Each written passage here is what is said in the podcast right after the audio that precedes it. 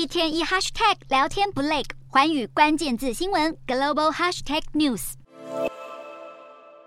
抖音国际版 TikTok 到底是社群媒体巅峰之作，还是中国政府间谍工具，越来越受质疑。而就在华府内部要求彻底禁用这个应用程式呼声越来越高之际，TikTok 在美国的存亡落到了这位神秘年轻人身上。受质询者正是争议连连的 TikTok 执行长周受资。他在当地时间二十三日出席众议院听证会作证，面对民主、共和两党议员的严酷盘问，话题还一度涉及台湾。美国众议员们更是毫不手软的剑指中国政政府透过 TikTok 对美国用户发动心理战。对此，周受资不给出正面答案，而是袒护公司，坚称用户隐私问题跟公司所有权归谁无关。周受资甚至反控美国社群媒体在确保用户隐私方面也存在许多不良记录。整场听证会火药味十足，周受资试图说服国会 TikTok 创造庞大经济价值，并支持言论自由。不过，美方完全冲着 TikTok 与中共之间的连结而来，把话题。转向国安威胁，让双方全程充满敌提议。在此之前，美国总统拜登已经下达最后通牒，要求 TikTok 与字节跳动分家。此外，加拿大政府以及英国政府和国会都已经要求公务机关禁用 TikTok，为全面禁止这个应用程式铺平道路。